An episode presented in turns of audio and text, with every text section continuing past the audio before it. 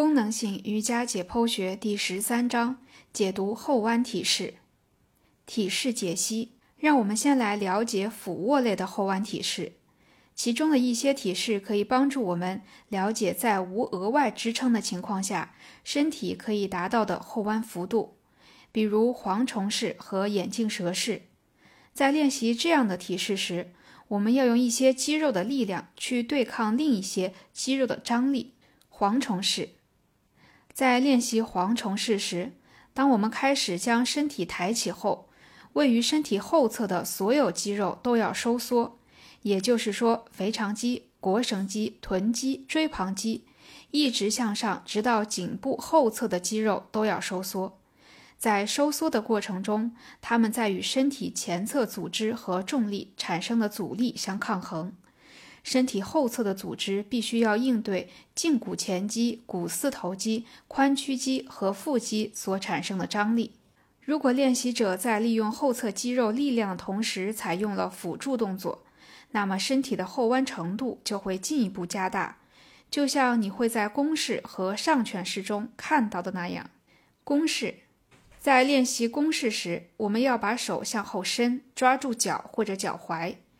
手的牵拉和脚的反推产生了张力作用，这个作用加深了身体的后弯幅度。如果没有手和脚的相互作用，身体就只会后弯到和蝗虫式一样的程度。臀肌和椎旁肌的共同收缩，连同用手抓脚所产生的张力，让我们可以把身体后弯得更深，并得以保持。用手抓住脚的动作会把我们的胸部抬高，还会使身体向耻骨的方向摆动。手脚推拉之间的动态关系及其对后弯体式的影响是非常有趣的。通过伸直小腿对抗手的阻力来使小腿产生张力，可以使髋关节处产生与小腿张力方向相反的运动，使髋关节伸展，从而加大后弯的幅度。上犬式。上犬式常常是我们会做的第一个后弯体式，因为很多瑜伽课程会从拜日式的一些变式开始进行教学，所以我们会从夹在四柱支撑式和下犬式之间的上犬式开始练习。事实上，前两个体式不光是和上犬式排在一起练习，它们本身也和后弯体式有关。请记住，轮式的完成要以其他后弯体式的练习为基础。对基础后弯体式的练习，可以帮助建立相应的动作模式。上犬式就是我们需要练习的一个基础后弯体式。虽然上犬式的关键是屈曲脊柱，但这却并不是我们要从这个体式里真正领会的内容。上犬式练习应该让我们领悟到后弯体式的能量源自何处，以及如何在后弯中关注整体性。从四柱支撑式向上犬式的转换，不过我们要先后退一步，因为我们通常是从四柱支撑式转换到上犬式的，所以我们要先学会如何在四柱支撑式中摆放手和脚的位置，以加深后面的后弯。做四柱支撑式时，手和脚之间的距离直接影响了后面的上犬式。想象有一条线横穿瑜伽垫。连接你的两侧掌根，然后在两个大脚趾之间也画这样一条线。这两条线的间距，也就是手和脚之间的距离，决定了我们将要做出的上犬式的形态和感受。上犬式的后弯动作必须要和四柱支撑式中支撑基础的位置相适应。如果支撑基础的位置不当，后弯时身体可能会产生代偿动作。如果做四柱支撑式时，手和脚之间的距离太近，转换到上犬式时，肩关节就会超出手前方太远。想象，如果沿肩关节的前缘做一条铅垂线，这条线就会与地面相交于指尖之前，肩关节只比腕关节超前一点是没有问题的，类似于手倒立式中那样。但是，如果肩关节超前过多，这就很可能会引发疼痛。导致肩关节超前过多的因素至少有四点：一、四柱支撑式中支撑基础的位置，也就是手和脚之间的距离；二、手肘关节和肩关节的位置关系；三、翻转脚趾；四、脊柱的灵活性。在从四柱支撑式转换到上犬式时，练习者常常会在翻转脚趾的同时把身体向前推，这会让脚移动到离手更近的位置。如果你的脊柱很灵活，这个做法可能还行；但是如果你的脊柱不能很好的屈曲，那么身体就会产生代偿动作。最常见的代偿动作发生在脚上。如果你的脊柱不够灵活，那么，在翻转脚趾做出上犬式后，你的脚可能会撤出阵地。这可能会以多种方式呈现出来。你可能会用脚趾头把身体撑起来，就像四柱支撑式中那样。你也可能会用脚趾的指骨间关节来撑起身体，同时脚跟向上，甚至还有可能你的脚向外偏，导致脚跟朝外。虽然这些问题看似很小，但是它们都向我们表明身体正在为手和脚之间的距离不足而代偿。这三种动作都会让躯干和肩关节向后退。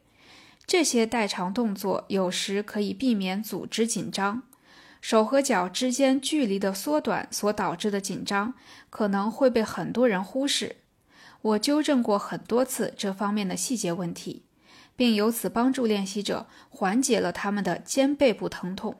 当肩关节超出指尖前面时，不管有没有感觉不舒服，这都会导致组织紧张。肩关节首先会变得紧张，因为上半身的重量超出支撑基础太远了。当肩关节位于手的前方时，腕关节需要承受很大的压力。肩关节超前越多，腕关节的过伸幅度越大。腕关节感受到的压力就越大，你可以想象一下，这会导致什么后果？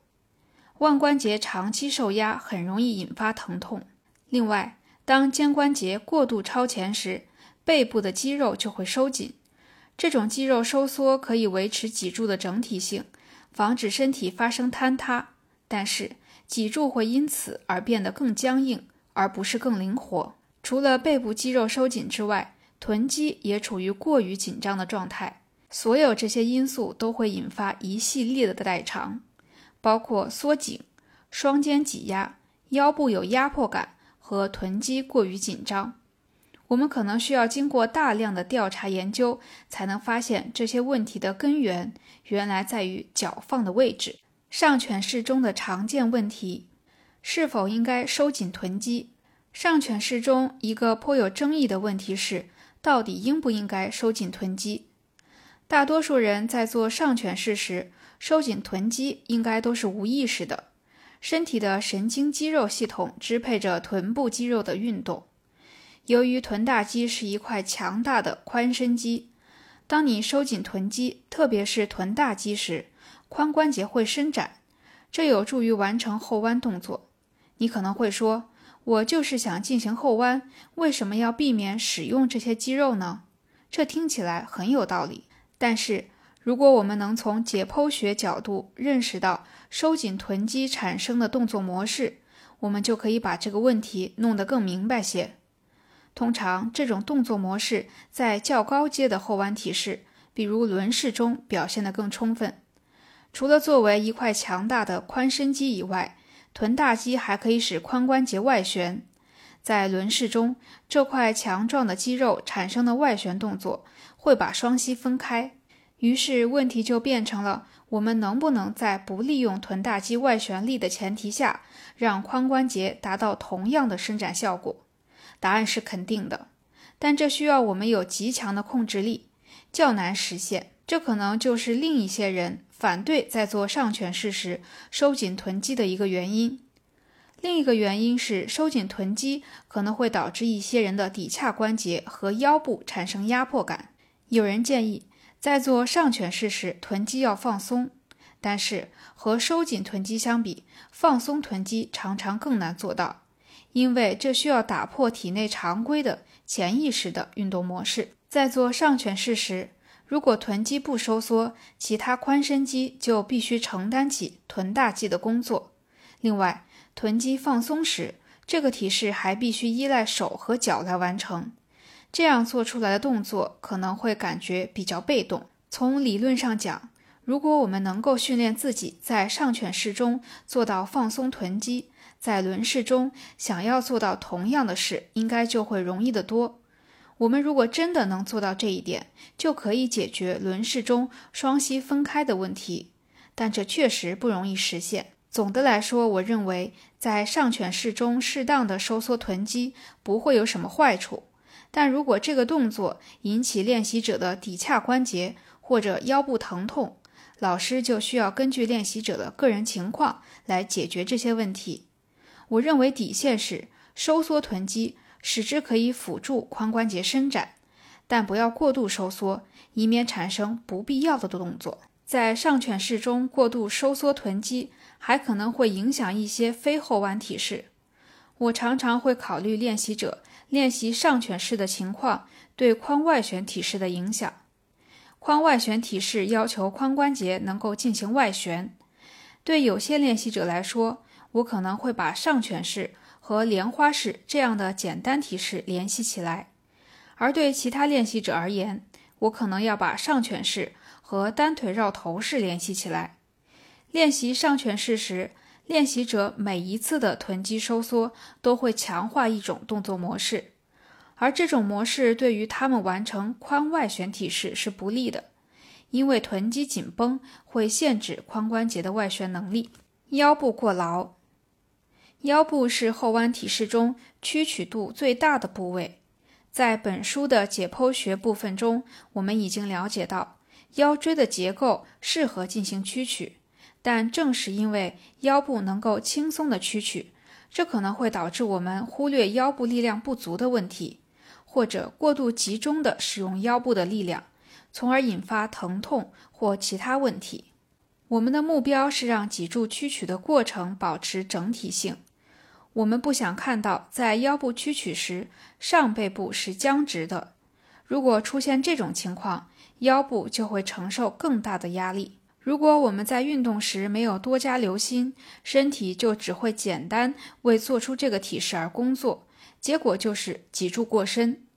如果你的脊柱不是很灵活，臀部、脊柱和肩关节就有可能产生常见的代偿动作。上背部屈曲度不足，上背部屈曲度不足有可能完全是由于生理结构的原因，由于本身的结构特点。胸椎是脊柱上在后弯体式中屈曲度最小的部分，在我看来，这需要我们更加关注这个部位。虽然这可能很难做到，但是在后弯体式中有意识地动用上背部，对其施加压力，可以在一定程度上缓解腰部的压力，还可以让脊柱的每一部分都参与到体式中。我们怎样才能做到让上背部屈曲呢？这并不是那么容易做到的，需要我们有意识的去做，并保持专注。暂时放慢练习的进度会有所帮助，给自己一些时间，让自己意识到自己的动作是什么样的，并开始建立新的动作模式。当我们给上背部施加更多的压力时，胸椎的十二节椎骨以及相应的关节会得到更充分的利用。久而久之，你的上背部就会发生变化。请回想一下，我们是什么时候第一次在双手撑地的同时，把压力传递到上背部的？对，就是在前文提到过拜日式中的抬头动作。我还记得自己当年被老师逼着保持双手平放在地上，并且试图去做抬头动作时的情景。当时除了头动了一点以外，其他部分并没有动起来。但是那只是这一过程的开始，它揭示出我的脊柱中哪些部分是没有活动的。颈后侧紧缩，在上犬式中，另一个常见的问题是颈后侧紧缩。我认为这和进入上犬式之前收缩臀肌有关。这两个问题很可能会同时存在。这个动作再次表明脊柱的各个部分在一定程度上缺乏整体性。虽然要想深入完成这个体式，头部和颈部需要向后弯，但是问题在于你是怎么做出这样的动作的，以及为什么要这么做。颈后侧紧缩会让你误以为背部的屈曲幅度很大，而实际情况并不一定如此。